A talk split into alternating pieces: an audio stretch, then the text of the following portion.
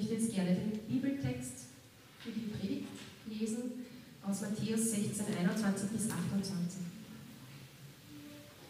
Von da an begann Jesus, seinen Jüngern zu erklären, er müsse nach Jerusalem gehen und von den Ältesten und Hohenpriestern und Schriftgelehrten vieles erleiden, getötet und am dritten Tag auferweckt werden.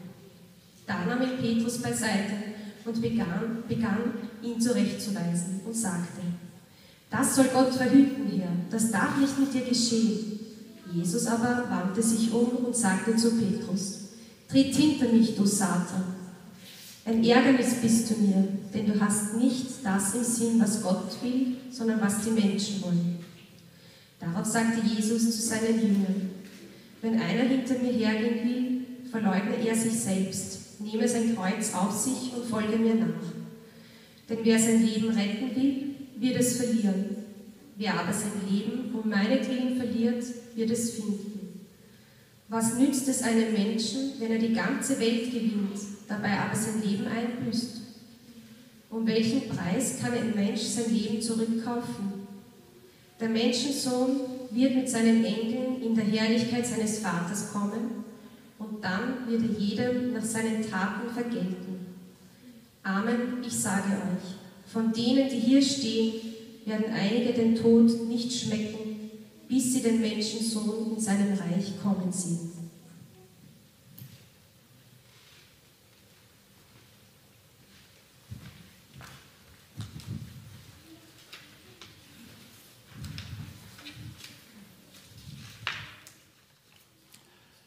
Das, was Jesus sagt, ist schon manchmal sehr überraschend. Er stellt unsere Welt auf den Kopf, wenn er uns die Wirklichkeit aus einer göttlichen Perspektive zeigt, dann ist das oft eher das Gegenteil von dem, was wir normalerweise denken würden. Das haben wir schon öfters gesehen in dieser Matthäus-Serie. Denkt ihr von selig sind die Armen, denn ihnen gehört das Reich Gottes. Oder selig seid ihr, wenn euch die Menschen hassen. Auf das würden wir nie kommen. Oder auch wer unter euch allen der Kleinste ist, der ist groß. Jesus liebt es, mit solchen Kontrasten zu arbeiten und uns zu zeigen, dass aus der Sicht Gottes die Dinge ganz anders aussehen als aus unserer Perspektive. Die Dinge sind nicht so, wie sie von außen für uns scheinen. Und ja, viele von uns haben diese Worte schon öfter gehört und wir haben uns ein bisschen daran gewöhnt, wir sind quasi ein bisschen abgestumpft. Aber wenn wir solche Wahrheiten frisch auf uns wirken lassen, dann müssen wir schon manchmal den Kopf schütteln, wenn wir ehrlich sein wollen.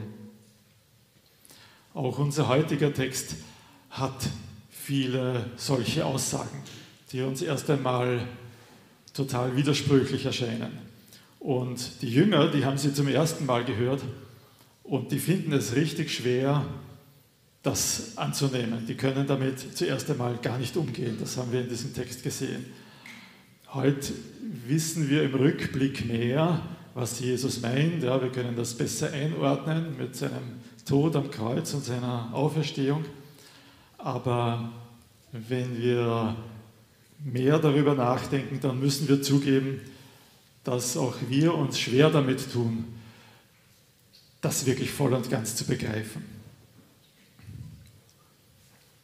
Hier in Matthäus 16 befinden wir uns an einem Wendepunkt des Evangeliums. Es beginnt quasi eine neue Botschaft. Wenn Matthäus hier schreibt, von da an begann Jesus, dann wurden die ersten Leser hellhörig. Das haben wir schon mal gehört. Ich verzeihe es euch, wenn ihr euch nicht erinnern könnt, aber in Matthäus 4, Vers 17 kommt genau dieselbe Formulierung vor.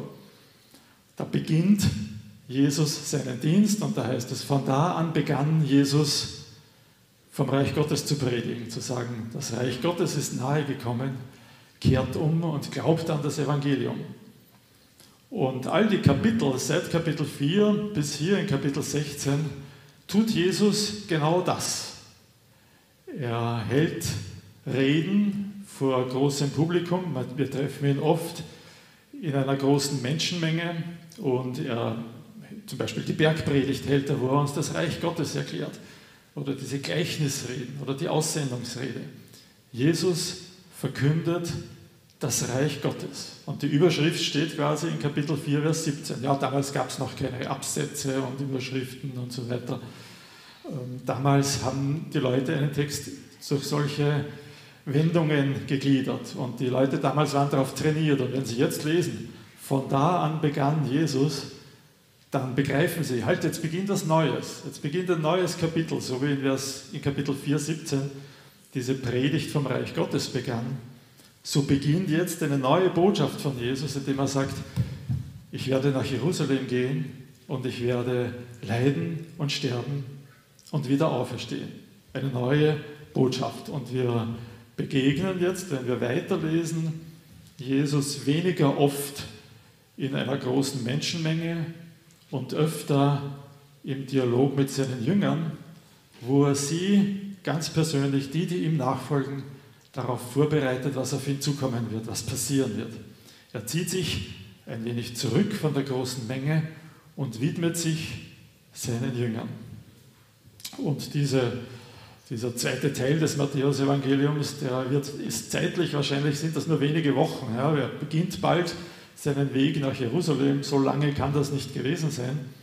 Er beginnt nach Jerusalem zu gehen ähm, aber diese Epoche ist für Matthäus so wichtig gewesen, dass er fast die Hälfte von dem Evangelium diesen relativ kurzen Zeitraum widmet. Jesus wird ans Kreuz gehen, er wird leiden, er wird sterben und die Jünger wollen das überhaupt nicht hören. Petrus nimmt ihn zur Seite und sagt, nein, von einem leidenden und sterbenden Messias möchte ich nichts wissen, das darf doch nicht wahr sein. Die Jünger haben sich, so wie die anderen Israeliten, mehr von diesem Messias erwartet, zu dem sich Petrus ja gerade im vorigen Abschnitt bekannt hat. Der Messias wird kommen als der von Gott gesalbte König über Israel. Er wird der Besatzung Israels ein Ende machen. Er wird ein blühendes Reich errichten, so wie sein Vorvater David das gemacht hat. Und ja, seine Jünger, die sind seine Ministerriege, die sehen sich schon in lukrativen Posten. Und jetzt sollen sie plötzlich an einen leidenden, einen sterbenden Messias glauben, der vielleicht eine kleine Sekte von Nachfolgern hinterlässt, die dann noch dazu von der Obrigkeit unterdrückt wird. Nein, das können sie sich nicht vorstellen. Sie haben sich mehr von diesem Messias erwartet, oder? Oder ist es nicht vielmehr genau umgekehrt? In Wirklichkeit haben sie sich zu wenig erwartet. In Wirklichkeit haben sie viel zu kurz gedacht. In Wirklichkeit wäre ihnen nicht im Traum eingefallen, was Gott Großartiges tun wollte, indem er Jesus gesandt hat. Die Römer wurden nicht aus Israel vertrieben, aber im Laufe von einer relativ kurzen Zeit wurde das ganze römische Reich mit der Botschaft von Jesus durchdrungen. Und irgendwann hat das römische Reich vor dem Christentum kapituliert. Das römische Reich ist untergegangen, aber das Christentum lebt und gedeiht bis heute. Das Evangelium wächst. Es wächst genau dort am meisten, wo es am meisten unterdrückt wird. Unzählige Millionen von Menschen haben neues Leben in Jesus gefunden. Und Sie stecken voll dieser Begeisterung, was Jesus für sie getan hat und noch tun wird. Diese Botschaft von Jesus, die lässt sich nicht aufhalten. Sie läuft über die ganze Welt. Und das Evangelium hat diese Welt tatsächlich verändert. Vieles von dem, was wir heute selbstverständlich nehmen, konnte nur auf dem Boden des Evangeliums wachsen. Dinge wie Demokratie, Menschenrechte, soziale Sicherheit, Bildung für alle, das konnte nur in einer christlich geprägten Kultur entstehen. Selbst Wissenschaft und Technik wären in anderen religiösen Kulturkreisen nicht denkbar gewesen. Der Glaube an Gott hat die Menschen dazu gebracht zu sagen, ich möchte begreifen, wie die Natur, die er geschaffen hat, funktioniert. Nein, die Jünger haben sich nicht zu viel von Jesus erhofft, sie haben viel zu wenig erwartet. Jesu Tod am Kreuz, den er hier erstmals ankündigt, war nicht sein klägliches Scheitern, so wie Petrus das verstanden haben muss. Es war sein Triumph über die Sünde, den Tod und den Teufel. Sein Tod am Kreuz und seine Auferstehung sind zum Dreh- und Angelpunkt der Weltgeschichte geworden. Und Petrus will Jesus von diesem Weg abhalten. Jesus weist ihn extrem scharf zurecht. Er nennt ihn Satan, er nennt ihn Feind, heißt das eigentlich auf Hebräisch. Weil Petrus will nicht das, was Gott will. Gut, dass Jesus weiß, was Gott will, was sein Plan ist. Gut, dass Jesus sich von diesem Weg nicht abbringen lässt. Jetzt ist die Frage, und was ist mit uns? Gleich der nächste Absatz, nachdem Jesus sein Leiden und Sterben angekündigt war, zeigt ja, dass wir einen ähnlichen Weg gehen müssen. Jesus erklärt seinen Jüngern und uns, wenn wir ihm nachfolgen wollen, müssen auch wir unser Kreuz auf uns nehmen und seinen Weg gehen. Er hat das sicher nicht wörtlich gemeint, die wenigsten von uns werden an einem Kreuz sterben, aber sinn, sinnbildlich, dem Sinn nach, müssen wir denselben Weg gehen, den er gegangen ist.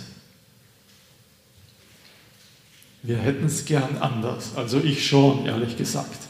Oft genug wäre es mir ausreichend, wenn ich sage, Jesus ist für mich gestorben, Jesus hat mich gerettet, wunderbar, und jetzt möchte ich halt ein möglichst bequemes Leben führen, bis ich dann eines Tages bei ihm bin im Himmel.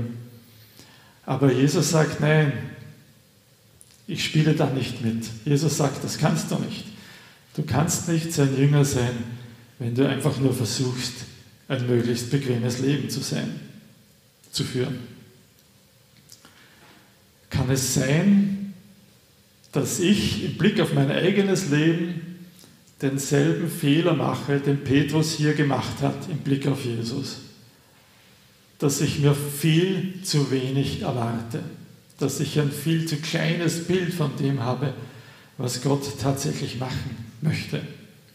Dass ich keine Vorstellung davon habe, was sein Plan ist, wie großartig sein Plan ist. Dass ich im Begriff bin, mein Leben im Grunde zu verschwenden, wenn ich es einfach nur so angenehm wie möglich verbringen möchte. Jesus macht uns hier in, in, drastischen Worten klar, dass wir umdenken müssen. Er sagt, wir müssen uns selbst verleugnen. Und das heißt nicht, dass wir schlecht über uns selbst denken müssen. Das heißt auch nicht, dass wir uns nichts gönnen sollen. Das heißt auch nicht, dass wir alle anderen auf uns herumtrampeln lassen sollen. Aber es heißt, dass wir unsere Vorstellung davon, was ein erfolgreiches, was ein gelungenes Leben ist, ganz neu überdenken müssen. Was kann es konkret bedeuten, mich selbst zu verleugnen? Nun, es kann heißen, wenn Menschen mir Unrecht tun, dass ich ihnen vergebe, weil Jesus mir vergeben hat, dass ich auf Rache verzichte. Das kann heißen, wenn, wenn Dinge mich verlocken, von denen ich weiß, dass sie nicht gut sind, dass ich der Versuchung widerstehe, dass ich Verzicht übe, weil ich weiß, dass das zwar schön aussieht, aber mir in Wirklichkeit nicht gut tut. Es kann heißen, dass ich, wenn ich den Zorn in mir aufsteigen führe, wenn ich am liebsten fühle, wenn ich am liebsten dreinschlagen möchte, dass ich mich vom Heiligen Geist noch einmal besänftigen lasse und äh, mich wieder beruhigen lasse von ihm. Ja.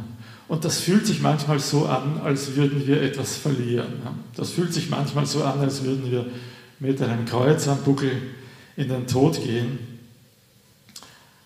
Aber hier beginnt das wahre Leben. Das Wesentliche in meinem Leben darf nicht mehr sein, ob ich mein Recht bekomme, ob ich es bequem habe, ob ich einen guten Ruf habe, ob ich genug Geld habe. Nicht einmal, ob ich gesund bin. So wichtig diese Dinge auch sind und so angenehm sie sind, die sind nicht mehr das Bestimmende. Das Bestimmende ist, dass ich Jesus hinterhergehe, dass ich ihm zur Ehre lebe, dass ich für sein Reich da bin.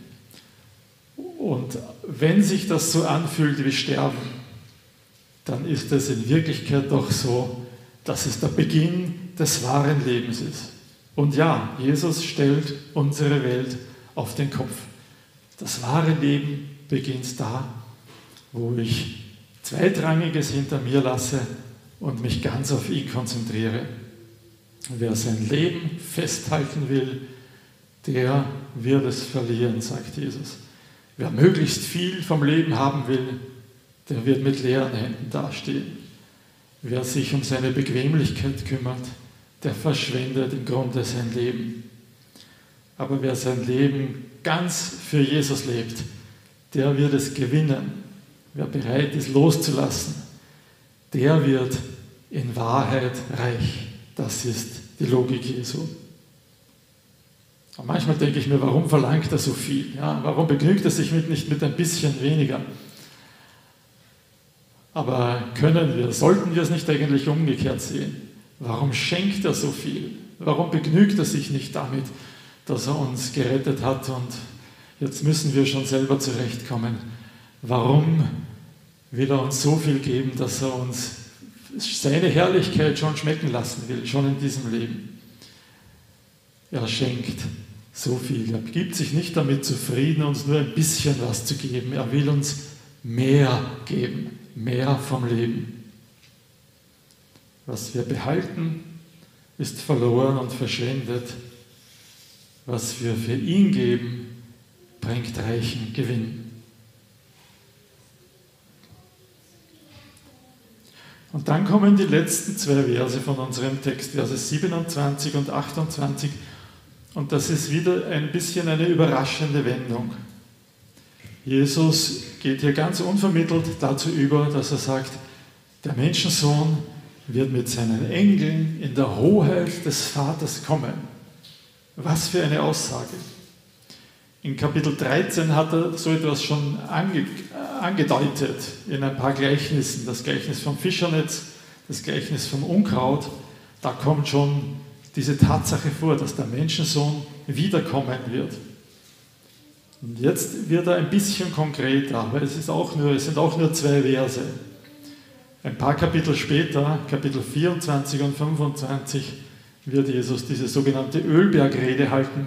Und da geht es dann ganz konkret darum, wie es sein wird, wenn er wiederkommt und bevor er wiederkommt. Und da kommt das wieder ein bisschen zum Vorschein, was die Jünger jetzt eigentlich erwartet haben. Ne? Jetzt kommt er doch wieder auf das zurück, was sich die Jünger vom Messias erwartet haben. Er wird in Herrlichkeit kommen, er wird in Macht kommen, er wird allem Unrecht ein Ende bereiten, nur dass es noch viel herrlicher und viel größer sein wird, als sie es damals erhofft haben. In der Hoheit des Vaters wird er kommen und alles wieder in Ordnung bringen. Und dann kommt dieser schwierige Vers 28, wo Jesus sagt, von denen, die hier stehen, werden einige den Tod nicht erleiden, bis sie den Menschensohn in seiner königlichen Pracht kommen sehen. Was meint Jesus damit? Ist das nicht jetzt schon 2000 Jahre her und wo und wann ist er in Herrlichkeit gekommen? Manche denken, er spielt auf die Verklärung an. Das kommt ja gleich in, im nächsten Kapitel, Kapitel 17, wo er in seiner Herrlichkeit sichtbar wird. Aber das war nur eine Woche später. Ne? Warum sagt er, manche werden den Tod nicht sehen? Ja, eine Woche später waren sie offensichtlich noch alle am Leben. Vielleicht meint er auch das Kommen des Heiligen Geistes zu Pfingsten. Auch diese Auslegung gibt es. Aber auch das sind höchstens ein paar Monate dazwischen. Und auch da müssen wir davon ausgehen, dass alle das noch erlebt haben, seine zwölf Jünger jedenfalls. meint er vielleicht die Zerstörung des Tempels im Jahr 70 nach Christus. Das würde zeitlich gut passen. Damals waren einige von den Jüngern schon gestorben, aber einige waren noch am Leben und haben das tatsächlich noch erlebt. Die Frage ist nur, in welcher Weise ist das sein Kommen in Herrlichkeit? In welcher Weise ist er bei diesem Ereignis damals in Herrlichkeit gekommen? Nun, es ist schon so, dass viele Vorhersagen, die Jesus getroffen hat, damals im Jahr 70 ganz genau eingetroffen sind. Und dass die Juden sehr genau wussten, wenn sie Jesu Botschaft kannten, dann wussten sie genau, das ist es jetzt. Jesus hatte Recht behalten. Und das hat den Christen damals sehr viel Auftrieb gegeben. Sie konnten darauf hinweisen. Jesus hat sich, als wahrer Prophet erwiesen zu diesem Zeitpunkt. Jesu Macht, Jesu Hoheit, Jesu Herrlichkeit wurde in irgendeiner Art sichtbar. Also ich kann mir gut vorstellen, dass dieses Ereignis gemeint ist, aber es ist auch noch nicht die endgültige Erfüllung. Es kommt noch mehr. Es kommt noch etwas, worauf wir heute noch warten, wo er seine Macht noch viel umfassender beweisen wird. Aber damals hat er es dem Grunde nach schon getan. Vielleicht bist du jetzt mit mir nicht einer Meinung, auch das ist in Ordnung, aber ich kann mir vorstellen, dass er auf dieses Ereignis anspielt in diesem Vers. Aber der Tag kommt, so sicher wie das damals passiert ist, so sicher kommt der Tag, an dem alle Gerechtigkeit wiederhergestellt wird, an dem alles ans Licht kommt, Gutes wie Böses, an dem seine Macht unwidersprochen sein wird.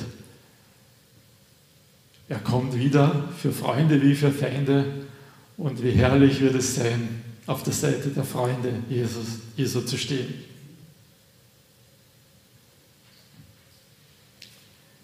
Jesus stellt in diesem Text die Erwartungen der Jünger auf den Kopf. Und so wie Petrus ihm widerspricht, so beweist das ja nur, dass Petrus das damals noch gar nicht annehmen konnte. Aber in Wahrheit war das nur deshalb, weil sie sich zu wenig von ihm erwartet haben. Ja, sie hatten sich mit einem politischen Reich begnügt und Jesus wollte viel mehr erreichen. Und so ähnlich ist es jetzt auch für dich und für mich. Jesus hat auch für dein und mein Leben ein viel größeres Ziel, als uns nur so halbwegs durchzubringen. Er will auch deine und meine Welt auf den Kopf stellen. Er will die sichtbare und die unsichtbare Welt von seiner Macht überzeugen. Das haben wir oft nicht im Blick und deshalb denken wir über manche Ereignisse in unserem Leben, dass sie vielleicht schädlich sind, in Wirklichkeit sind sie das wahre Leben. Wir erwarten uns zu wenig von Gott. Unser Bild von Gott ist viel zu klein.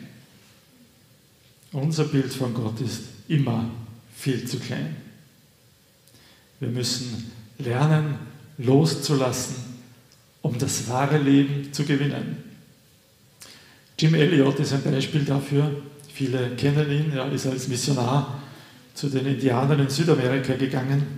Und er hat für sich dieses Motto formuliert, der ist kein Narr, der aufgibt, was er nicht behalten kann, um zu gewinnen, was er nicht verlieren kann. Der ist kein Narr, der aufgibt, was er nicht behalten kann, um zu gewinnen, was er nicht verlieren kann. Und Jim Elliot hat wortwörtlich sein Leben gegeben. Er, hat, er ist damals umgekommen, sein Leben im Dienst für Jesus hingegeben. Aber nein, dieses Leben ist nicht verschwendet. Dieses Leben hinterlässt Spuren bis heute. Ein Leben, das ganz für Jesus eingesetzt wird, ist nie verschwendet. Alles, was wir für Jesus geben, ist gut angelegt. Verschwendet ist ein Leben dann, wenn wir nur halbherzig mit Jesus unterwegs sind. Wie schade für viele verpasste Gelegenheiten, wenn wir uns mehr um unsere eigene Bequemlichkeit kümmern, als um das Reich Gottes. Verschwendet ist alles, was wir für uns behalten. Gut investiert ist alles, was wir geben. Verschwende dein Leben nicht. Mach etwas aus deinem Leben. Gib, was du kannst für die Sache Jesus. Was für Jesus gegeben ist, das ist wahrhaft gut angelegt. Mach mehr aus deinem Leben.